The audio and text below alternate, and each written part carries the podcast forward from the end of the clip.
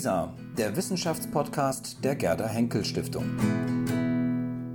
Mit einem Beitrag aus dem Historischen Kolleg München.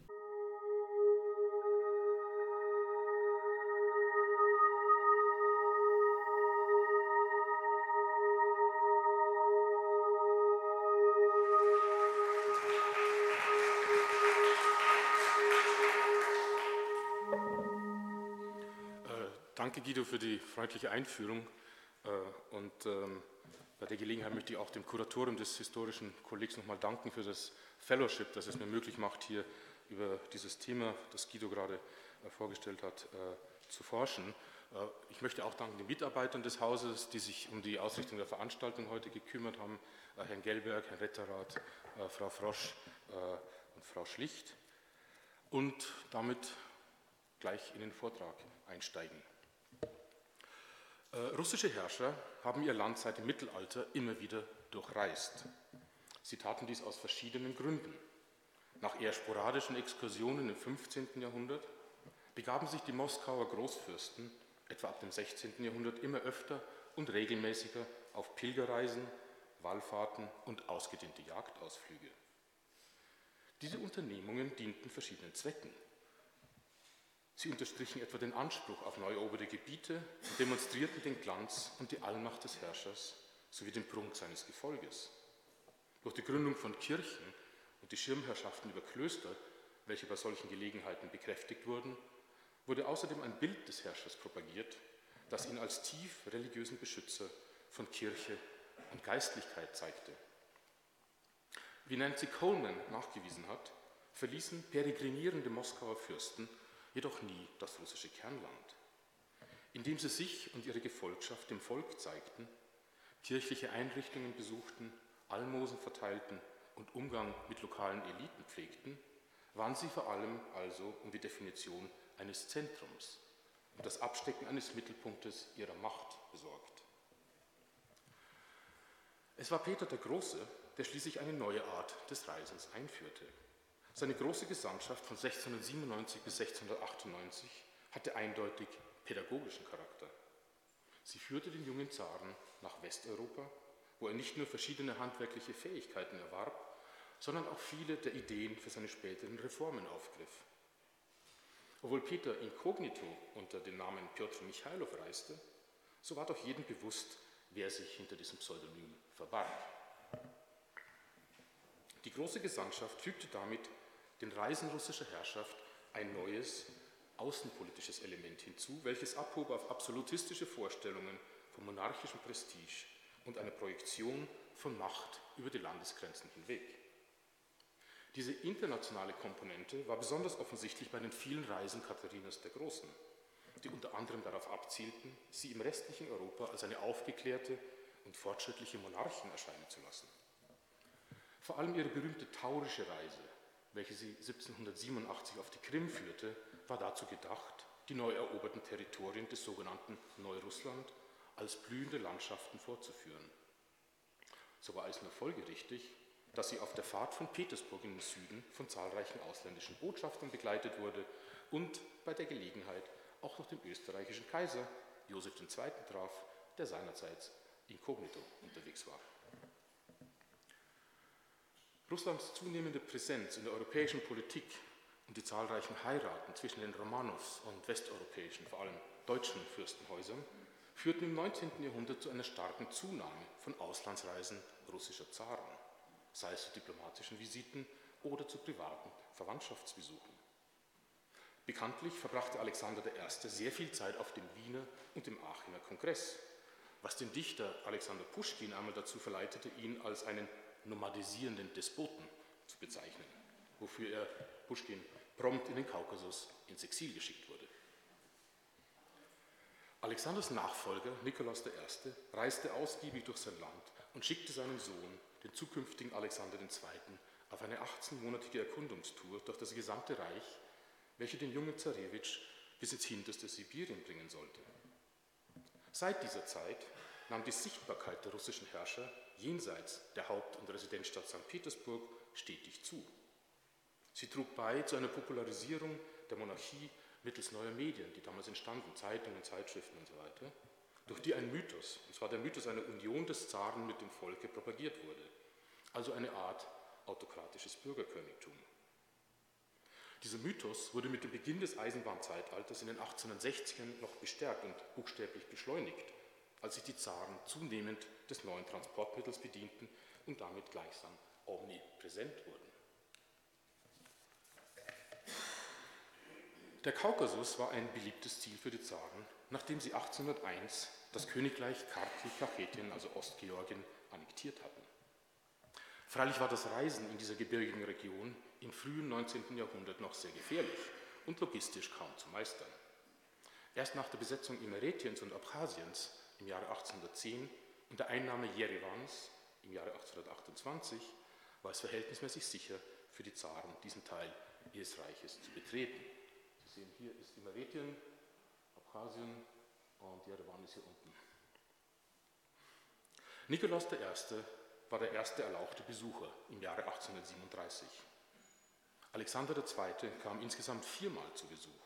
Mit seinem Vater Nikolaus 1837, dann auf einer Bildungsreise als Thronfolger im Herbst 1850, als Zar im September 1861 und dann noch einmal im September 1871.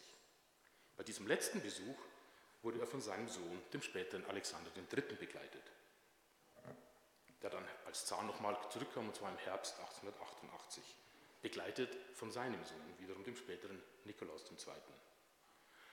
Dieser letzte Romanov-Zar besuchte den Kaukasus ein letztes Mal während des Ersten Weltkrieges im November 1914. Reisen im Kaukasus unterschied sich ganz wesentlich vom Reisen im russischen Kernland. Dies war eine uralte Kulturregion, geprägt von exotischer Natur, extrem hohen Bergen und furchteinflößenden Straßenverbindungen, die kann man übrigens auch heute noch finden. Die Bewohner gehörten unzähligen Völkerschaften und ethnischen Gruppen sowie verschiedenen Religionen an. Sie sprachen an die 50 verschiedene Sprachen und zu ihrem Brauchtum gehörten seit alters her Räuberei, Geiselnahme und Blutfehde. Auch wenn die Region nun von Russland besiegt und annektiert war, so wurde sie dennoch als fremdartig wahrgenommen. Der schon erwähnte Alexander Puschkin war einer der ersten, der dies bemerkte. Er reiste während des russisch-türkischen Krieges nach Erzurum in der Osttürkei und hielt seine Eindrücke in dem Werk Die Reise nach Arzurum während des Feldzuges des Jahres 1829 fest. Darin erzählt er, wie er am Flusse Terek entlang ritt, den Kaukasus überquerte und das erste Mal in seinem Leben fremde Erde betrat. Mit einem unerklärlichen Gefühl, so Puschkin, verließ er Russland und erblickte ein anderes Land. Die Grenzlinie insbesondere bereitete ihm Kopfzerbrechen und erschien ihm als etwas Mysteriöses. Denn obwohl er jetzt in einem fremden Land sei, befände er sich doch immerhin noch in Russland. Schließlich hätten ja die Armeen des Zaren dieses Gebiet bereits erobert. Nun, wir wissen nicht, was die Zaren empfanden, wenn sie im Kaukasus ankamen. Auf jeden Fall betraten sie ein Gebiet, das kulturell höchst verschieden von Russland war. Dies bedeutete, dass die Protokolle der Reisen und die damit zusammenhängenden Zeremonien angepasst und lokale Besonderheiten in Betracht gezogen werden mussten. Schließlich war der Besuch eines Zaren in einer Grenzregion vor allem auch ein kommunikatives Ereignis. Einerseits sollte eine solche Visite das Reich präsentieren, buchstäblich Flagge zeigen und die Macht und den Ruhm des Zaren über die Landesgrenzen hinweg erstrahlen lassen. Andererseits sollte der Glanz des Herrschers und seine Allmacht einer Bevölkerung vermittelt werden, die erst vor kurzem Bestandteil des Russischen Reiches geworden war und die an derartige Szenarien imperialer Macht nicht gewohnt war. Dies konnte nur gelingen, wenn die Semiotik stimmte, wenn die Message, die man aussandte, auch verstanden werden konnte. So war es denn auch nicht nur bürokratischem Eifer geschuldet, sondern vielmehr einem ausgeprägten Verständnis für die Komplexität der Situation, dass Baron Nikolai, der Büroleiter des Statthalters im Kaukasus, im Jahre 1871 vor der Reise Alexanders II. einen detaillierten Report über den Besuch von Nikolaus I. im Jahre 1837 anfertigen ließ. Die Reise von Nikolaus wurde damit zur Vorlage für spätere Zarenbesuche und bestimmte maßgeblich deren protokollarischen Ablauf. Äh, wie Guido schon einleitend sagte, waren die Besuche der Zaren im Kaukasus sind nur eines von, meinen, äh, von mehreren imperialen Szenarien, welche das russische Reich an seiner südlichen Peripherie entwarf und welche der Gegenstand meines äh, größeren Projektes hier am historischen Kolleg sind. Inspiriert wurde ich dabei durch die Studie von Richard Wortman über die Scenarios of Power der russischen Monarchie. Äh, und ich untersuche in verschiedenen Fallbeispielen, wie sich das russische Reich im Zuge einer Mission Civilisatrice äh, im Kaukasus ästhetisch präsentierte. Diese zivilisatorische Mission begann in größerem Stil in der Mitte des 19. Jahrhunderts unter dem Statthalter Michael Woronzow. Dazu gehörten etwa die Aufstellung von Denkmälern, die Einrichtung von Museen und Theatern, die Organisation von Ausstellungen, Jubiläumsfeiern und andere offiziellen Zeremonien und eben auch die Besuche der Zaren. Sie alle waren dazu angetan, einem breiteren Publikum ein spezifisches Bild des Reiches zu vermitteln. In diesem Zusammenhang und in Anlehnung an Benedict Anderson ist zu beachten, dass in den Grenzregionen Russlands zumindest bis in die 1880er Jahre sowohl für Russen als auch für die einheimische Bevölkerung die Imagined Community nicht die Nation, sondern das Reich war. Während zahlreiche Forscher, einschließlich meiner selbst, Visualisierungen und Allegorien der Nation studiert haben, denn darauf bezog sich ja Andersons Idee der Imagined äh, Community, hat noch kaum jemand die imperialen Bilderwelten und die Repräsentationen des russischen Reiches an seiner Peripherie erforscht. Im Zentrum schon, zu Petersburg gibt es jede Menge Studien, aber eben nicht an der Peripherie. Denn was war es denn, was es den Bewohnern der Grenzregionen ermöglichte, sich dem russischen Reich angehörig zu fühlen? Es waren gewiss nicht irgendwelche abstrakten Ideologien oder trockenen Gesetzestexte. Fassbar wurde das Reich für sie ganz praktisch im direkten Kontakt mit Vertretern der Obrigkeit auf der einen Seite und eben den sinnstiftenden ästhetischen Manifestationen der russischen Herrschaft. Doch kehren wir nun zu den Zarenbesuchen zurück. Der Besuch von Nikolaus I. begann am 20. September 1837, als er von der Krim kommend im kleinen Hafen Gelenjik unweit von Krasnodar anlegte. Von dort reiste er weiter per Schiff nach Redutkalle in der Nähe von Puti, dann über Kutaisi und Surami nach Borjomi, von wo übrigens dieses Wasser hier kommt. Von Borjomi ging es weiter nach Achalziche, Achalkalaki, Gyumri, Ejmiazin und Yerevan. Also, Gelenjik ist irgendwo hier oben, Puti ist hier, Kutaisi ist hier und dann ging es hier runter, Gyumri, Yerevan und dann rauf nach Tiflis.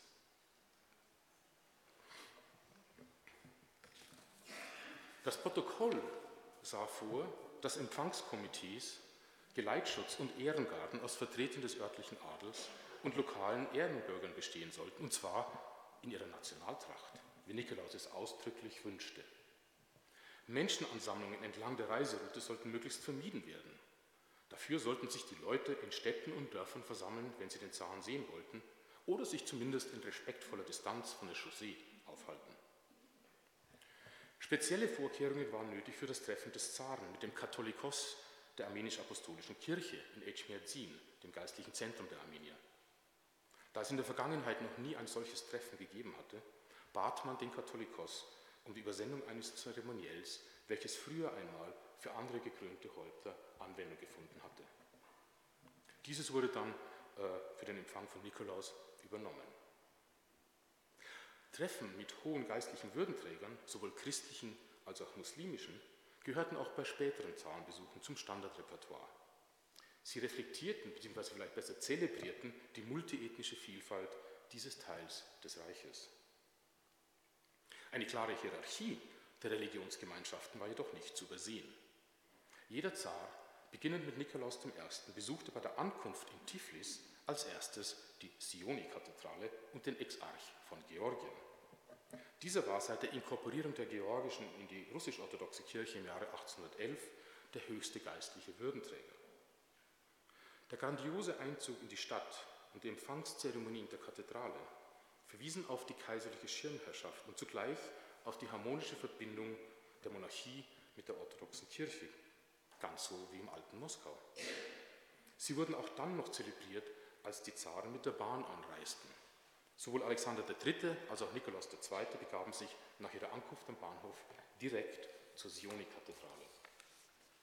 Und hier sehen wir das Bild, eine Fotografie von Alexander, Alexander III., äh, der hier an der Kathedrale ankommt. Hier unten dieser etwas halbplatzige Typ ist Alexander und gegenüber der Exarch von Georgien. Man sieht also, wie, wie, neugierig die Leute waren. Die standen auf den Dächern, äh, es war natürlich alles hoch dekoriert und äh, Menschenmassen gab es zuhauf. Wegen der besonderen geopolitischen Lage des Kaukasus waren Zarenbesuche immer auch ein außenpolitisches Ereignis. Als Nikolaus II. 1914 eintraf, setzte er damit ein klares Zeichen gegen das Osmanische Reich, welches Russland nur wenige Wochen vorher angegriffen hatte. In friedlicheren Zeiten hingegen ähm, führten Zahnbesuche im Kaukasus üblicherweise zu Höflichkeitsbesuchen von Prinzen oder hohen Würdenträgern aus den benachbarten Ländern. 1837 etwa kam der persische Thronfolger Nasr al-Din nach Jerewan, um Nikolaus dort willkommen zu heißen. Wie auch bei späteren Visiten war die russische Seite zuständig für die Unterbringung der Delegation und ihre Verköstigung. Letztere umfasste unter anderem 15 Hammel, 60 Hühner und 15 Liter gesäuerte Milch an jedem der vier Orte, an denen der Prinz mit seiner fast 200-köpfigen Gesandtschaft Halt machte. Das ist im Archiv alles ganz genau beschrieben. Die Audienz des persischen Prinzen beim Zaren war höchst bemerkenswert und entbehrte nicht einer gewissen Symbolik. Nasser war gerade einmal sechs Jahre alt. Nikolaus, ein imposanter und großgewachsener Mann, hob den Buben in die Höhe und setzte ihn auf sein Knie. Dann gab er ihm einen wertvollen Ring, den er von seinem Finger abgenommen hatte, und ermahnte Nasser, er möge immer den Moment im Gedächtnis behalten, als er auf den Knien des russischen Zaren saß. Nun, es gab wohl kaum eine subtilere Art und Weise, die gegenwärtigen Machtverhältnisse in der Region einem internationalen Publikum vor Augen zu führen. Die Eroberung des Kaukasus während des 19. Jahrhunderts war eine gewaltige Aufgabe für die russische Armee. Jede Menge Truppen und einige der berühmtesten Regimenter waren daher in der Region stationiert und spielten bei allen Zarenbesuchen prominente Rollen. Dazu gehörten Paraden, Exerzieren und Salutieren, Durchführung von Manövern und festliche Diners der Zaren mit dem Offizierskorps. Falls der Zar auch noch der persönliche Schirmherr und Oberkommandeur einer bestimmten militärischen Einheit war, so wurde er dort mit ganz besonders viel Pomp empfangen. So machte etwa Alexander II. vor seiner Ankunft in Tiflis 871 an einem ausgedehnten Militärlager halt, zu dem auch das kaiserliche, also sein Jerewan Leibgrenadierregiment gehörte. Er wurde zunächst von den Offizieren begrüßt. Dann verließ er das Stabsgebäude, nun bereits gekleidet in die Gala-Uniform des Regiments und wurde von den Soldaten mit dreifachem Hurra und einem zeremoniellen Marsch willkommen geheißen. Danach folgte eine Truppeninspektion. Bei der Gelegenheit erhob er seinen Sohn in die Rolle des stellvertretenden Regimentskommandeurs, was wiederum mit dreifachem Hurra quittiert wurde. Als dieser Sohn nunmehr als Zar Alexander III. 1888 zu Besuch kam, stellte sein Jerewan-Leibgrenadierregiment die Ehrengarde und begrüßte ihn mit einer außerordentlichen Parade in einem Militärcamp bei Tianeti in den Bergen, ein bisschen südöstlich von Tiflis. Der Parade voran ging ein festliches Essen, währenddessen der Chor und das Orchester des Regiments aufspielten. Zu Akroschka, eine typisch russische Kaltschale, Tomatensuppe, Piroschki, Fisch in Aspik Haselhuhn-Koteletts, Lendensteaks mit Beilagen und Eiscreme, hier sieht man die Speisekarte für die unter Ihnen, die Russisch lesen können, spielten die Musiker einen Marsch von Bernstein, ein Potpourri aus Tannhäuser, Frühlingserwachen von einem gewissen Leonhard Bach, ein Potpourri aus Meyerbeers Robert le Diable, Am See von Schubert und das Finale von Verdis Ernani. Am Abend dieses Tages gab es noch ein festliches Dinner mit 121 Gästen, bei dem der Zar einen feierlichen Trinkspruch auf das Regiment ausbrachte und sich selbst von den Gästen hochlegen ließ. Dazu spielte das Orchester den speziell für das Regiment komponierten Jerewan-Marsch sowie die Hymne Gott schütze den Zaren. Der Abend klang aus mit Alexander und seiner Familie auf dem Balkon ihres Hoflagers. Darunter, beleuchtet von Fackeln, boten einheimische Gebirgler folkloristische Tänze und Volksmusik dar. Ebenso das Design, ebenso wie das Design der Speisenkarte hier, welches ein Durcheinander von russischen und kaukasischen Uniformen zeigte, war auch das Musikangebot an diesem Tag bunt gemischt, von westeuropäischer Hochkultur bis zu georgischer Polyphonie. Lediglich das gereichte Essen war ausnahmslos russisch, ohne eines der exotischen und im Übrigen äußerst schmackhaften Gerichte aus der Region. Die Speisekarte anderer Dinners und Festessen entlang der Reiseroute von Alexander III. bezogen sich gleichfalls auf regionale Besonderheiten und Traditionen. Oft waren sie dekoriert mit lokalen Wappen oder zeigten spezifische Errungenschaften, Wahrzeichen, örtliche Trachten oder spezielle handwerkliche und landwirtschaftliche Aktivitäten. Diese Speisekarte eines Galadiners, zu dem der Zar am 30. September die höhere Gesellschaft von Tiflis einlud zu der wir später noch zurückkommen werden, zeigt die Wappen der kaukasischen Provinzen mit Tiflis als Hauptstadt in der Mitte, umgeben von Dagestan, Baku, Kutaisi, Jelisawat, Pol, dem heutigen Ganja und Jerewan. Also hier ist Tiflis, Baku, Dagestan, Kutaisi, äh, Ganja und Jerewan. Hier drüber ist das Zarenwappen. Äh, Im Hintergrund sehen wir außerdem die Varikala-Festung, hier, äh, die Meteche-Kirche und ganz in, am Horizont den Kasbegi-Berg, also der höchste Berg in Ostgeorgien. Ein georgischer Adliger und seine Frau bieten im Vordergrund Brot und Salz dar, begleitet von einem Wein- und einem Obsthändler, welche die Fruchtbarkeit und den Reichtum des Landes und der Stadt symbolisieren. Wenn Sie sich fragen, wo der Wein transportiert wird, äh, das ist in diesem Sack hier. Das ist ein Stück von einem Kalb oder einem Ochsen, der wurde als äh, zugenäht und damit hat man in Georgien damals Wein transportiert. Es gab keine Fässer in dem Sinn. Diese Speisekarte eines Mittagessens am 13. Oktober im westgeorgischen Kutaisi nimmt Bezug auf die Sage von Jason, der in dieser Gegend, dem alten Kolchis, zusammen mit den Argonauten das goldene Vlies zu finden suchte. Hier sehen wir das Wappen von Kutaisi, da sieht man das Schaf, also das goldene Vlies. Ähm, außerdem sehen wir einheimische Teppiche, hier dann eine Weinrebe und eine typisch georgische Supra, also ein Festessen mit viel Wein, Trinksprüchen Musik. Hier schließlich haben wir die Speisekarte eines Lunch in Baku am 9. Oktober. Sie hebt in vieler Hinsicht auf ein orientalisches Thema ab mit muslimischen Gläubigen in bunten Gewändern, die aus einer Moschee heraustreten und in sandbrauner, wüstenartiger Umgebung das Wappen der Stadt darbieten. Und nicht zu übersehen natürlich ist auch das obligatorische Kamel im Hintergrund. Wenn schon Orient und Wüste, dann richtig. Baku ist natürlich nicht so, also es sieht ganz anders aus, aber das hat man sich also vorgestellt. Die nicht militärischen Komponenten der Zarenbesuche im Kaukasus waren stets sehr sorgsam und ausführlich choreografiert. Dazu gehörten Besuche von Schulen, Museen, Krankenhäusern, Kinderheimen und anderen wohltätigen Institutionen. Außerdem gab es neben den, neben den äh, vorgenannten Audienzen geistlicher Würdenträger auch Treffen des Zaren mit Vertretern verschiedener sozialer Stände, ethnischer Gruppen und städtischer Honoratioren. Bei all diesen Zusammenkünften war es üblich, den Zaren mit Brot und Salz zu begrüßen.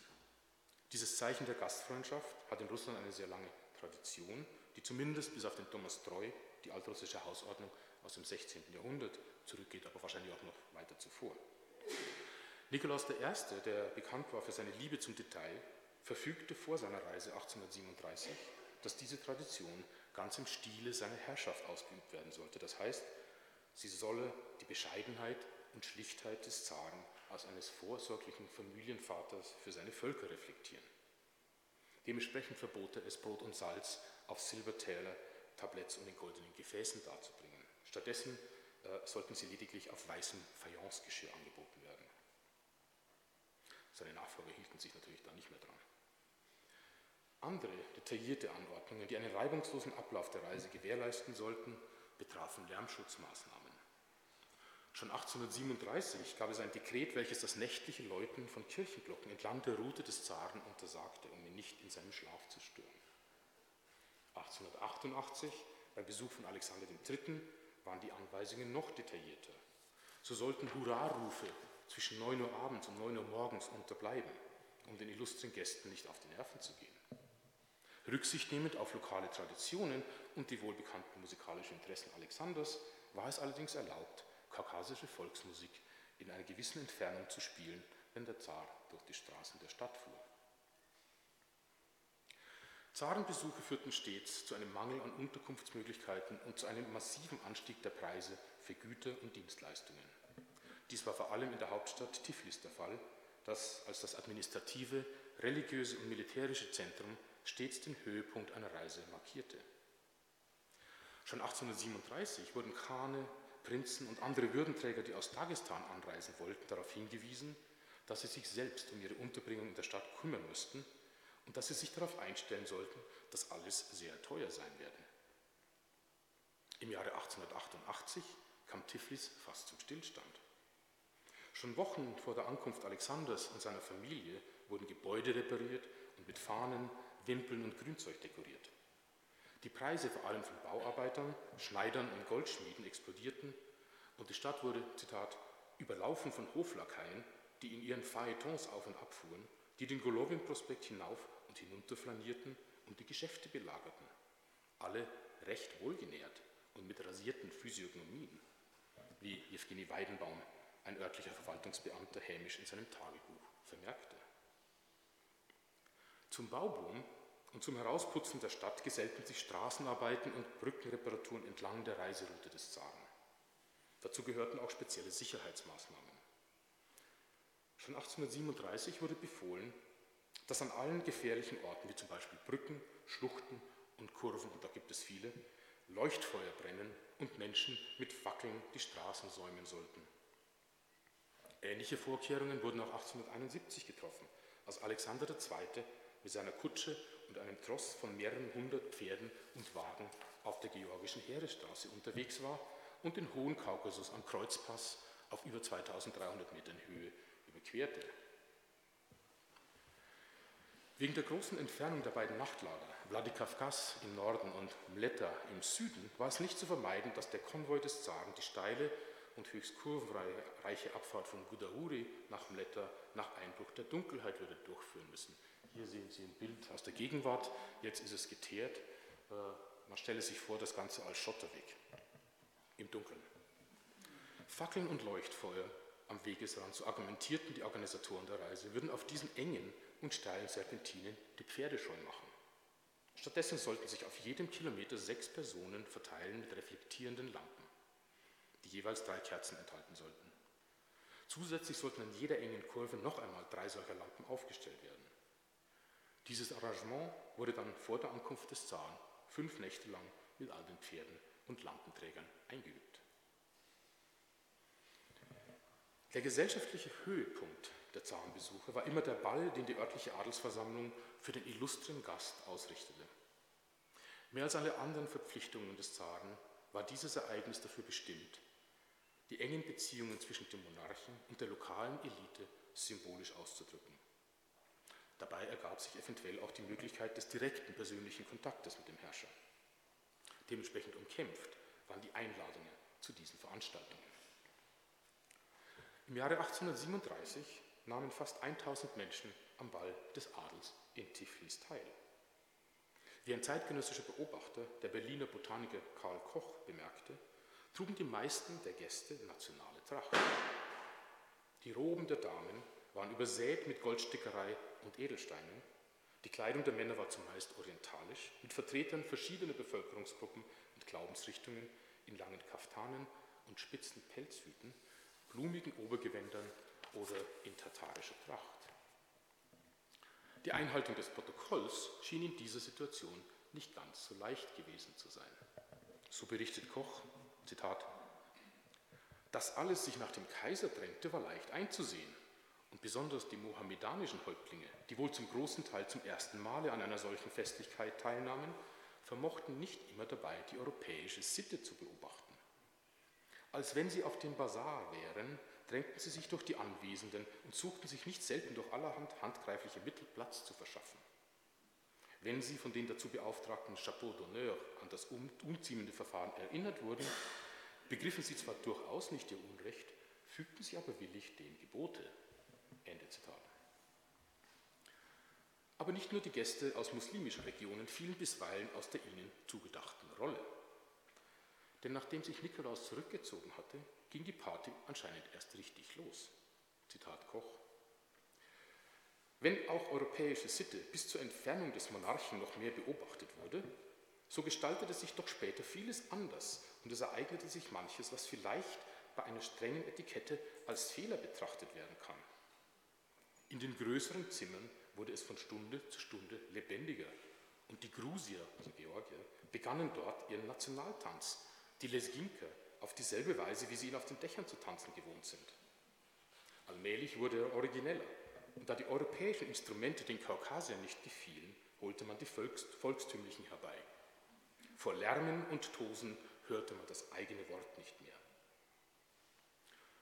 So viel zum Ball von 1837. Beim Besuch Alexanders III. im Jahre 1888 machten bereits Wochen vor dem Ball Gerüchte darüber die Runde, wer und wer nicht eingeladen werden würde. Wie der schon vorhin erwähnte Jewgeni Weidenbaum mit seinem typischen Sarkasmus bemerkte, ging eine Schönheit im Ruhestand, nämlich die Gräfin Celochaeva, so weit, einen Kredit auf ihr Haus aufzunehmen, um sich ein passendes Kleid für den Ball leisten zu können. Schließlich erschienen 800 Gäste zum Fest mit dem Zaren, darunter auch Weidenbaum, der schon früh eine Einladung ergattert hatte. Das hier zu sehende Gebäude der Adelsversammlung in Tiflis, wo der Ball stattfand, war prachtvoll dekoriert. Exotische Pflanzen, Zitronenbäume, Palmen und Lorbeer von unten angeleuchtet, säumten den Eingang und erzeugten den Eindruck eines tropischen Waldes. Um die Türen und Fenster des großen Saales mit seinen 3x7 Kronleuchtern war hellrosa und hellblauer Atlasstoff drapiert, was dem Raum eine venezianische Note gab. Benachbarte Säle waren im orientalischen Stil gehalten, mit vielen Teppichen, kaukasischen Dolchen, Trinkhörnern und Musikinstrumenten an den Wänden. Alexander eröffnete den Ball mit einer Polonaise, zog sich dann zu Früchten und Tee zurück, um nach dem Walzer wieder in den Ballsaal zurückzukehren, wo er sich mit vielen der Anwesenden unterhielt und mit großem Genuss die Lesginka verfolgte, die dort von einigen Gästen getanzt wurde. Es war offensichtlich, dass solche Bälle und Empfänge mehr waren als nur gesellschaftliche Ereignisse. Sowohl 1837 wie auch 1888 erlaubten sie die Mischung verschiedener Kulturen, die Synthese unterschiedlicher Stile und die Verbindung vielfältiger ästhetischer Formen.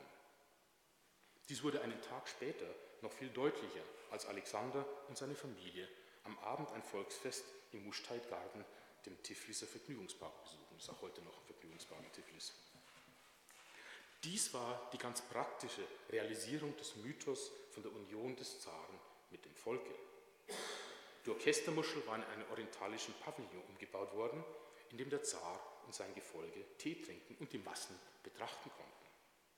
Der zentrale Raum war mit neun Kuppeln überwölbt. Man erreichte ihn über einen Korridor mit grottenartigen Nischen, in denen Tropfsteine zu bewundern waren. Eine Galerie mit Säulen im arabischen Stil führte in den Garten, wo etwa 500 Ankari, also Mitglieder der örtlichen Handwerksgilden, eine Supra, ein georgisches Festmahl abhielten. Sie saßen auf Teppichen auf der Erde, tranken Wein aus Trinkhörnern nach georgischer Sitte, das heißt Ex, tanzten die Lesginka und luden jeden, der vorbeikam, zum Mitmachen ein. Trinkhorn kann man nicht hinstellen, deswegen muss man das ganz austrinken. Am späteren Abend begaben sich der Zar und seine Familie durch die feiernden Massen zu einer Laube, die für sie am Ende des Gartens am Ufer des Tquari-Flusses bereitstand. Von dort bewunderten sie ein Feuerwerk auf der anderen Flussseite. Es begann mit den Monogrammen des Zaren und seines Sohnes, die den dunklen Nachthimmel erleuchteten, gefolgt von Feuerfontänen, ein Bouquet aus 2000 Raketen und einem Wasserfall aus Feuer, der sich in den Fluss ergoss. Auf dem Fluss selbst wurde auf einem Kahn eine typisch georgische Hochzeit vorgeführt, illuminiert von bengalischem Licht. Die Beteiligung des einfachen Volkes und unterschiedlicher ethnischer Gruppen an den Besuchen der Zaren ermöglichte es, die paternalistische Ideologie der russischen Monarchie mit uralten örtlichen Formen von Schutzherrschaft in Einklang zu bringen. Gerade in Georgien gab es bereits seit der Antike das Institut des Hausvorstands oder Namasachlisi, des Kantonhauptmanns Chevisberi und andere Traditionen der Patronage. In diesem Zusammenhang ist es bemerkenswert, dass es zu einem festen Bestandteil jedes Zarenbesuches wurde, dem Herrscher Bittschriften aller Art zu überreichen. Dieser zutiefst kommunikative Akt war die engste Form des Austausches, die man als gewöhnlicher Sterblicher mit dem Zaren haben konnte. Im Jahre 1837 hatte der Verwaltungschef von Imeretien noch versucht, Petitionen zu unterbinden, mit dem Hinweis darauf, dass die Imeretier angeblich besonders dazu neigten, gerne herumzunörgeln und sich ständig zu beschweren, womit er wahrscheinlich recht hat. Sein Vorschlag wurde dennoch von Baron Rosen, dem Befehlshaber im Kaukasus, mit dem Hinweis darauf abgelehnt, dass der Zar bei seinen Besuchen mehr über die Situation seiner Untertanen und deren Nöte lernen wollte. Bittschriften wurden also hinfort erlaubt. Allerdings war die Prozedur der Einhändigung zu Zeiten von Alexander III. bereits strikt reglementiert. Petitionen wurden 1888 nur noch zwischen 8 und 9 Uhr in der Früh entgegengenommen. Während einfache Untertanen um Gunstbezeugungen bitten mussten, wurden diejenigen, die an der Durchführung der Besuche teilhatten, sei es als Soldaten, als Angehörige des Geleitzugs und der Garde oder Mitglieder von Delegationen und Vertreter verschiedener sozialer Ränge, ethnischer Gruppen und Regionen, zum Dank und zum Andenken mit Auszeichnungen, Orden und Medaillen bedacht. Deren Verteilung war stets eine umfangreiche logistische Operation am Ende einer jeden Visite. Schon beim Besuch von Nikolaus I. wurden lange Listen angefertigt mit Namen von Leuten, die eine Auszeichnung erhalten sollten. Bedeutende Orden, wie etwa das St. Andreaskreuz, waren hochrangigen Offizieren und dem hohen Adel vorenthalten. Einfache Soldaten, die an den Paraden teilgenommen hatten, erhielten hingegen jeder einen Rubel, was auch nicht wenig war, ein Pfund Fleisch und einen Krug Wein. Zivile Teilnehmer an den Feierlichkeiten bekamen Gedenkmünzen. Auf den langen Listen der Empfänger dieser Münzen fanden sich im Übrigen auch 46 tapfere Männer aus Tuscheti, denen es erlaubt worden war, in ihrer besten Nationaltracht aus dieser extrem abgelegenen Bergregion nach Tiflis zu kommen und dem Zaren zuzujubeln. Die Silbermünze, welche sie zum Dank für ihre Anstrengungen erhielten, hatte das Konterfei und den Namen des Zaren auf der einen und die Inschrift Kafkas, also Kaukasus 1837, auf der anderen Seite. Fast exakt die gleiche Münze, nur mit anderem Text, wurde zum Andenken an den Besuch von Alexander II. 1871 geprägt. Zusätzlich zu den Medaillen und Ehrenbeweisen, die ein ganz persönliches Andenken an das Ereignis ermöglichten, riefen Zarenbesuche auch jede Menge Mythen und Geschichten hervor, die Teil von offizieller Erinnerungskultur und populärer Folklore wurden und oft noch Jahrzehnte fortlebten. So überschlug sich etwa die Kutsche von Nikolaus I. bei der Ausfahrt aus Tiflis wegen zu hoher Geschwindigkeit an einer steilen Kurve nahe des Wehreflusses, dort wo heute der Heldenplatz in Tiflis ist. Nikolaus gelang es, rechtzeitig aus der Kutsche zu springen und er blieb unverletzt. Dies wurde sogleich als ein Wink Gottes verstanden, aber auch als Zeichen der Kraft, Vitalität und physischen Stärke des Monarchen. Statthalter Woronzow, den ich bereits erwähnt hatte, ließ einige Jahre später ein Kreuz an der Stelle errichten, welches an das Wunder erinnern sollte und welches selbst 1871 Teil der offiziellen Empfangszeremonie für Alexander II. wurde. Er ließ seine Kutsche an dem Denkmal anhalten, stieg aus und bekreuzigte sich. Bei der Gelegenheit hießen ihn das Stadtoberhaupt und die Mitglieder des Stadtrats mit dem Verweis auf die wundersame Errettung seines Vaters willkommen und reichten ihm Brot und Salz auf einem goldenen Tablett. Danach fuhr der Zar weiter zur Sioni-Kathedrale wie üblich, wobei Amkari, also die Handwerker in ihrer besten Festtagskleidung, dicht gedrängt entlang der Straße standen und Blumen äh, vor die Pferde warfen. Das Wehrkreuz war ein weithin sichtbares Denkmal, das an die Reise von Nikolaus und seine wundersame Rettung durch göttliche Vorsehung erinnerte und das von jedem passiert werden musste, der auf der georgischen Heerstraße nach Tiflis kam oder die Stadt verließ. Aber nicht nur der Unfall bei der Abreise prägte sich ins allgemeine Gedächtnis ein. Denn die Geschichte von Nikolaus Ankunft in Gelendzhik war kaum weniger dramatisch. Wie wir aus zeitgenössischen Berichten wissen, traf Nikolaus während eines Sturmes ein und hatte mit gefährlich hohen Wellen und starkem Wind zu kämpfen, als er in seinem Beiboot äh, an den Strand übersetzte. Diese Szene wurde Jahre später von dem berühmtesten russischen Marinemaler Iwan Aiwasowski verewigt. Wir sehen hier das Bild an der Wand. Das Bild wurde zu einer der Hauptattraktionen des 1907 in Tiflis eröffneten Militärgeschichtlichen Museums, des sogenannten Ruhmestempels, wo es zusammen mit Kriegstrophäen, Ausrüstungsgegenständen und einigen großformatigen Bildern des Münchner Schlachtenmalers Franz Roubaud ausgestellt wurde. Roubaud äh, hat sich davor, äh, dadurch hervorgetan, dass er sehr viele Bilder aus dem Kaukasuskrieg gemalt hat, äh, die dann in Tiflis geendet sind. Da gibt es eine große Korrespondenz zwischen Tiflis und München über die Preise, denn der Roubaud war nicht billig. Der Besuch von Alexander III. wurde ebenfalls mit einem Wunder in Verbindung gebracht. Auch wenn sich dieses rein geografisch gesehen nicht im Kaukasus ereignete, so war es doch zumindest auf der Rückreise von dort, als der Zug des Zaren nahe des ukrainischen Dorfes Borki bei zu hoher Geschwindigkeit entgleiste und total zerstört wurde. Der Zar und seine Familie erlitten nur ein paar kleine Schrammen. Mehr als 20 andere Insassen des Zuges verloren jedoch das Leben. Offenbar war es Alexander gelungen, das einstürzende Dach seines Waggons hochzustemmen und damit seine Familie vor dem sicheren Tod zu bewahren. Dies wurde sogleich als ein Wunder verstanden, welches den göttlichen Schutz offenbarte, unter dem der russische Zar stand. Die Zeitungen waren voller Details über die Katastrophe, Gedenkanhänger wurden geprägt und farbige Volksbilderbögen, sogenannte Lubki, wurden in großer Zahl produziert und vermarktet. Sie zeigten den Zaren und seine Familie neben den Trümmern des Zuges, oftmals mit darüberschwebenden Engeln, die schützend ihre Hände über sie hielten. Schließlich wurde an der Stelle des Unglücks eine Kirche errichtet, die erst im Zweiten Weltkrieg zerstört worden ist. Zaren, meine sehr geehrten Damen und Herren, besuchten den Kaukasus aus verschiedenen Gründen. Zum einen projizierten sie ihre Macht und ihre Dominanz über die Grenzen hinweg in die benachbarten Länder und präsentierten sich der eigenen Bevölkerung als allmächtige und gottgefällige Herrscher. Zum anderen markierten sie ihren Anspruch auf ein Gebiet, das sie vor noch nicht allzu langer Zeit erworben hatten. Wie bei Reisen in Russland selbst wurde auch bei den Besuchen im Kaukasus mittels verschiedener symbolischer Aktivitäten und allegorischer Darstellungen die Union des Zaren mit dem Volke propagiert, ebenso der göttliche Schutz, welchen der Zar genoss, die enge Verbindung der Monarchie mit der orthodoxen Kirche und nicht zuletzt der Ruhmesglanz der russischen Armee.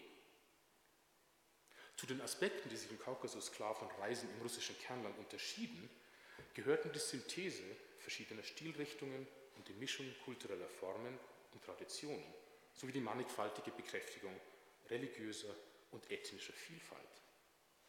Die weit verbreitete Verwendung östlicher, vor allem persischer ästhetischer Vorlagen und die wiederholte Einbeziehung örtlicher Folklore zeigen, wie sich Russland im Kaukasus gewissermaßen selbst orientalisierte, seinen eigenen Orient schuf und sich damit auf eine gleiche Stufe zu stellen versuchte mit den großen westlichen Kolonialmächten England und Frankreich. Wie jüngere Studien der neuen Imperiengeschichte, etwa Jane Burbank, Valerie Kivelson und Ron Suney zeigen, war Russland im Übrigen durchaus ein Empire of Difference, also ein Reich der Unterschiede und nicht, wie oft behauptet, nur ein straff zentralisiertes, autokratisches Gebilde. Dieses Empire of Difference manifestierte sich gerade auch in den imperialen Szenarien und den Repräsentationsformen, die dieses Reich sinnbildlich darstellten, einschließlich der Reisen, welche die Zaren in den Kaukasus unternommen. Vielen Dank.